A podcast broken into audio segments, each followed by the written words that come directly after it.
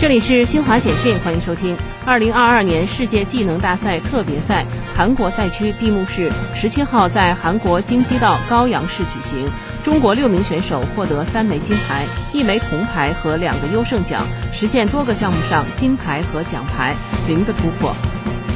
英国新任财政大臣杰里米·亨特十七号发表声明说，将取消政府今年九月宣布的大规模减税计划中几乎所有减税措施。